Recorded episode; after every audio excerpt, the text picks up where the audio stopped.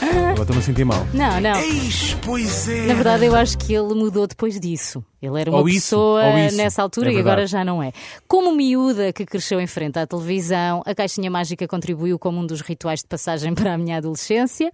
Eu tinha de ver programas diferentes que aqueles, daqueles que os meus pais viam, não é? Claro. Uhum. É um bocadinho como agora, não posso, eh, os adolescentes não estão nas mesmas redes sociais que os pais. Não ias ver o Big Show Sick e não sei o quê, não é? Não, isso Pois. era para a minha avó. E também tinha que deixar os desenhos animados, não é? Que, Pois, às tantas- também. não- tinha que Sim. fingir, tinha que ver às escondidas, eu via Tinhas na que mesma. crescer, não é? É isso. Vai daí em 1994, com o aparecimento da SIC, aparece também um programa de entretenimento super disruptivo que eu não podia perder. O Muita Louca. Alegria, animação. Olá, viva gente louca! Bem-vindos ao primeiro programa que vocês chamam de. Muita Louca. Pois, havia isto, é que não era muito louco, muito louco, era muita, muita louco. É isso, era muita e o louco era escrito sem U e com acento circunflexo no O. Sim.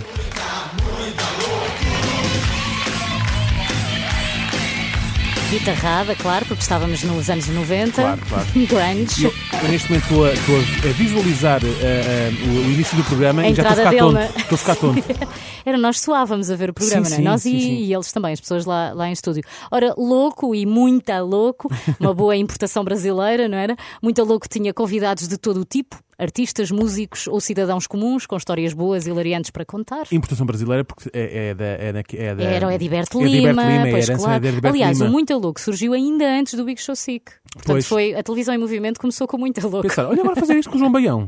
Hã? E, com, e, com, e com, com um macaco, com um, com, um, Sim. Hum. com um tipo vestido de macaco aqui de um lado para o outro. E com as Joanetes, olha lá havia de como ser- elas se chamavam. Eh, Ba- eh, Baionetes? Baionetes. Baionetes. Diz Joanetes, porque Joanetes, pensei em João. Joanetes é que tens os pés, tipo, não é? Esta foi boa.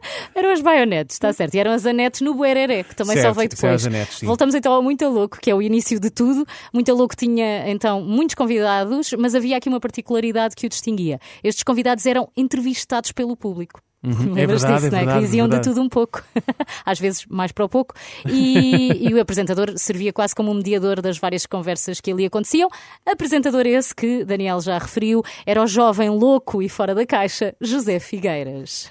Que andava sempre com as suas jardineiras, não é? É isso, já lá vamos. Para além destas entrevistas inusitadas, eram abordados eh, especialistas eh, nas, va- nas mais diversas áreas, eh, temas eh, da atualidade da vida dos jovens, como sexo, drogas, identidade de género, rock and roll. preconceitos, relacionamentos. Talvez tenha sido com muita louco que eu senti a minha veia feminista a pulsar pela primeira vez. Quem Foi, sabe? começou a palpitar. Sim, eu senti.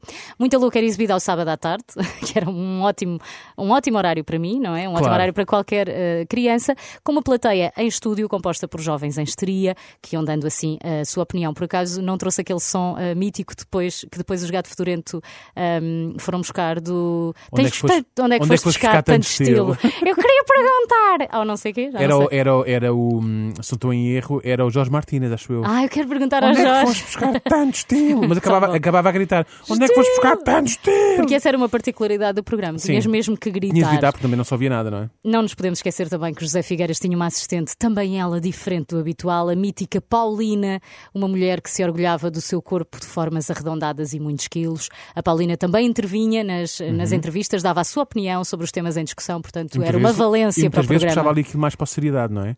Elas- era verdade, às vezes Era falava um tom ela, mais é- sério. era ela que punha a- Sim, às sim. vezes a água na fervura. Sim, sim. Muita louco marcou a minha infância barra adolescência, numa altura em que a televisão em Portugal começou a usar o entretenimento para chegar aos mais novos e sempre com caráter pedagógico, mas sem ser condescendente. Eu acho que isso era o mais disruptivo que havia ali, na verdade. Eu tenho só uma dúvida. Foi no Muito Louco que o Zé Figueiras começou a cantar o tirolês? Foi, não foi? Exatamente, foi sincero. É, pá, pronto, essa parte é que era dispensável, não é? E também, como dizias no início, foi muito bom ver Muita Louco para poder ver José Figueiras vestido de jardineiras todas as semanas. Uma imagem que me marcou.